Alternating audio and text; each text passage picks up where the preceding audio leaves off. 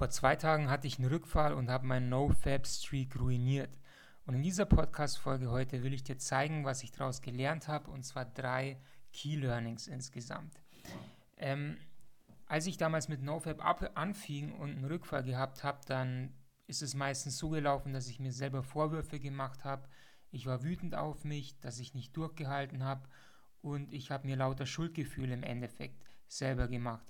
Und das hat meistens dazu geführt, dass ich mich total scheiße fühlte und dadurch, dass ich mich dann total beschissen gefühlt habe, hat es oft ganz schnell zu einem weiteren Rückfall geführt. Und die erste Sache, die ich lernte, ist, ähm, in den letzten ein, zwei Jahren habe ich mich immer wieder auf eine Sache trainiert. Und zwar zu fragen, wie kann ich eine, eine Niederlage oder eine temporäre Niederlage in einen Sieg verwandeln. Weil nachdem es passiert war, habe ich mich total frustriert und niedergeschlagen gefühlt.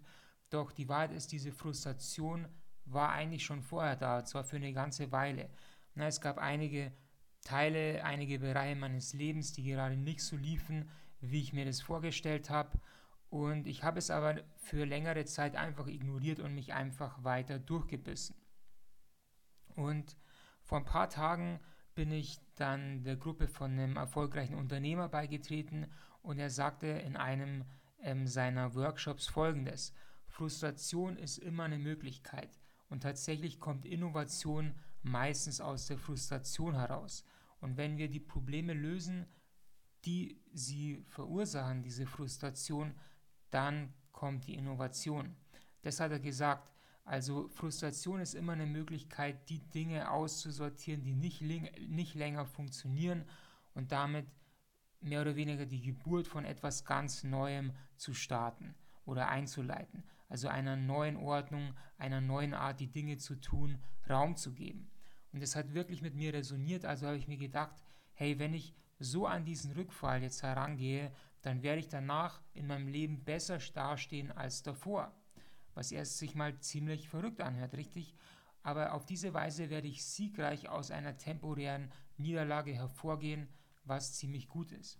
Und auf diese Weise werde ich auch zusätzlich den Rückfall-Blues überspringen, weil ich eben nicht so wie früher darauf fokussiert bin, hey, was lief schief, was habe ich falsch gemacht und mich runtermachen oder mich dafür zu beschuldigen, sondern mich auf die neue Gelegenheit am Horizont konzentrieren, die sich durch diesen Wandel im Denken mir offenbart hat. Und das führte dann mehr oder weniger dazu, dass ich einige Sachen auf einem Blatt, Blatt Papier notiert habe, Dinge, die ich von heute an anders tun möchte, Dinge, die mich langfristig gesehen glücklicher machen werden und die Dinge, die mich in diesen Frust gebracht haben, aufzugeben und hinter mir zu lassen. Und jedenfalls, was ich mit dir in dieser Mail teilen will, ist das hier. Wenn du dich dazu auf, aufgemacht hast, die Pornos hinter dir zu lassen und auf dem Weg aber einen Rückfall erlebst, dann frage dich immer, hey, wieso ist das passiert? Gibt es gerade irgendwas in meinem Leben, das nicht wirklich in Harmonie mit dem ist, was ich eigentlich gern möchte? Etwas, was wie so ein Loch ist, das mich dazu antreibt, mich in Pornos zu flüchten. Und wenn es da so etwas gibt, dann kannst du dich fragen, hey, wie könnte ich das ändern? Und welche Möglichkeit versteckt sich dahinter.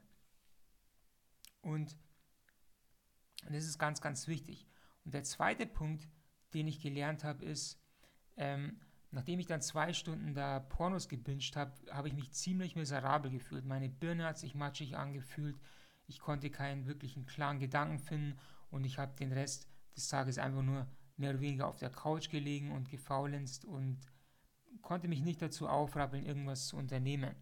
Und Daraus habe ich gelernt, etwas, das sich aufregend anfühlt, ist aber nicht immer automatisch auch erfüllend. An dem Tag zum Beispiel, als ich diesen Ausrutscher hatte, habe ich mich gelangweilt gefühlt, ich habe mich frustriert gefühlt, ich habe nach einem Ausweg gesucht, nach einem, nach einem irgendetwas Aufregenden, mit dem ich mich mehr oder weniger jetzt schnell aus meinem Frust oder meinem Schmerz, Schmerz herausbeamen kann, um den nicht fühlen zu müssen.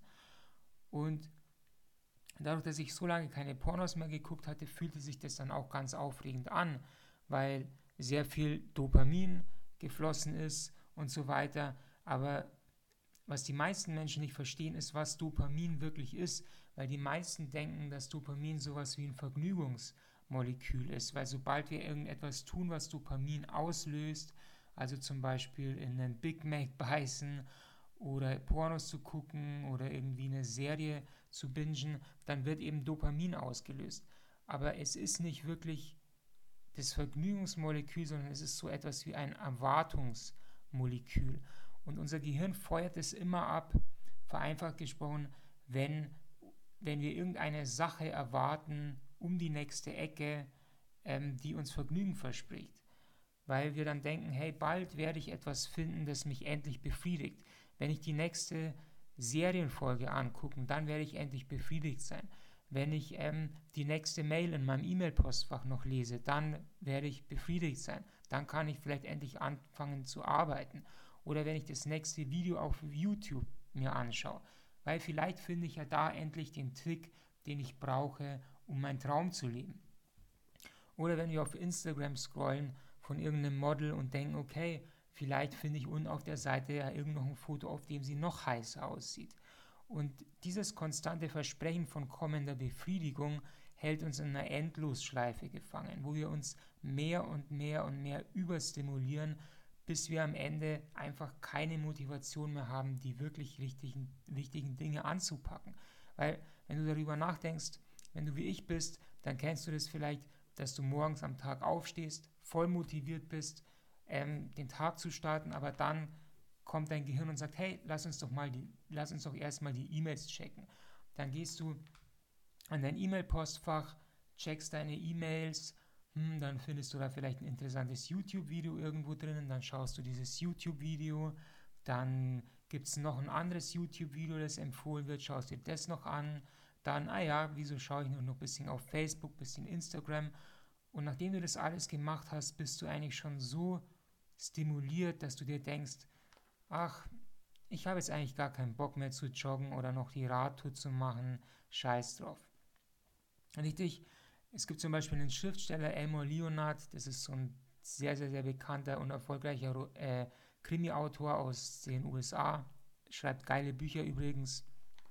Ähm, der hat die Buchvorlage zu ähm, Jackie Brown von Quentin Tarantino, von dem Quentin Tarantino-Film geschrieben. Und der hat mal in einem Interview gesagt, ähm, dass er seinen Erfolg der Sache verdankt, dass er als am Morgen zuallererst eine Seite von einem Buch geschrieben hat, bevor er den Kaffee gemacht hat. Und das veranschaulicht dieses Prinzip von, ähm, von dieser ganzen Dopamin-Geschichte, die ich dir jetzt hier in diesem Podcast erzähle, sehr, sehr, sehr gut. Also es ist sehr wichtig, dass wir Dinge tun, die uns wirklich voranbringen, weil so erreichen wir unsere Ziele und, und diese ganzen schnellen Dopamin-Fixes, die es so gibt, also Social Media, Pornos und so weiter, die hindern uns daran. Und dann die dritte Sache, die ich von meinem Rückfall gelernt habe, ist, ähm, dass das Internet ein ziemlich interessantes System ist. Und zwar mit einer Tür, die du im Internet öffnest, öffnest du zehn weitere Türen. Ähm, der Rückfall, den ich hatte, der startete mit irgendeinem Foto von irgendeinem Model auf Reddit und mit wenigen Klicks befand ich mich dann plötzlich in einer Odyssee, in der ich mir sämtlich mal, sämtliches Material reinzog, das dort irgendwo zu finden war. Und das geht offensichtlich, weil das Internet kein Ende hat, sondern man kommt mit einem Klick, kommt man immer noch weiter. Man arbeitet sich wie so in so ein schwarzes Loch hinein. Und für unser Affengehirn und unser Dopamin-Dings ist es natürlich super verführerisch, weil wir von einem Highlight, von einem Highlight, von einem Thrill zum nächsten springen können und das immer nur mit einem Klick. Und deshalb, wenn du NoFap machst, ist es so wichtig, dass du anfängst für dich geschlossene Systeme zu nutzen. Und geschlossene Systeme sind zum Beispiel ganz vereinfacht gesagt zum Beispiel Word oder ähm, Excel oder so. Weil das sind Systeme, die sind geschlossen. Da aus denen kannst du sozusagen nicht ab einem irgendeinem bestimmten Punkt nicht mehr darüber hinaus flüchten, sondern sie haben ein Ende. Und solche geschlossenen Systeme kannst du dir zum Beispiel auch schaffen, wenn du das Internet nutzt. Wenn du zum Beispiel ähm, schon mal einen Rückfall hattest, weil du irgendwo auf YouTube unterwegs warst und dann irgendwo in deiner vorgeschlagenen Videos irgendwelche Videos waren, die dich getriggert haben, weil da irgendwie eine halbnackte Frau drauf war und du dir das dann angeschaut hast. Und von da an ging es dann abwärts. Dann kannst du zum Beispiel so, hey, so eine Chrome-Erweiterung wie Unhook nutzen, weil Unhook ähm, blendet diesen ganzen vorgeschlagenen Videos aus, auch die Videos auf deiner Startseite oder so weiter. Das bedeutet, du kannst YouTube als eine Art geschlossenes System nutzen, wo du wirklich nur noch die Videos dir anschaust, die du wirklich anschauen willst und die dir auch irgendwie Mehrwert bringen. Also irgendwelche Tutorials oder irgendwelche, weiß ich nicht, Dokumentationen oder was auch immer. Dann kannst du auch solche Blocker wie zum Beispiel Cold Turkey nutzen, wo du Seiten ähm, blockieren kannst. Wenn du zum Beispiel, ich benutze zum Beispiel ähm, verschiedene Programme im Internet, ähm, mit denen ich arbeite und während ich mit denen arbeite, will ich aber sonst nichts im Internet benutzen. Das bedeutet, ich stelle Cold Turkey dann so ein, dass er nur diese Seite freigibt, ähm, die ich tatsächlich brauche. Wenn du zum Beispiel jetzt, nehmen wir mal an, du, nehmen wir mal an, du benutzt irgendein, ähm, irgendein Musikbearbeitungsprogramm online und du willst, während du deine Musik bearbeitest, nicht irgendwie dazu verleitet werden, dass du jetzt auf YouTube gehst oder irgendwo anders hin, dann kannst du diesen Cold Turkey so einstellen, dass er nur dieses eine, diese eine Domain erlaubt und die anderen Domains alle ausblockiert. Ähm, und deshalb ist es meiner Meinung nach, und das ist eben die Sache, was geschlossene Systeme sind, dass du quasi nicht auf das ganze Internet zugreifen kannst, sondern nur auf den Bereich, der für dich wirklich wichtig ist. Und dadurch kann man tatsächlich ganz, ganz viele Rückfälle einfach vermeiden. Das sind die drei Sachen, die ich dir heute in dieser Podcast-Folge mitgeben wollte. Wenn es dir geholfen hat, wie immer, freue ich mich riesig, wenn du diesem Podcast folgst und wenn wir uns beim nächsten Mal wieder hören. Bis dann.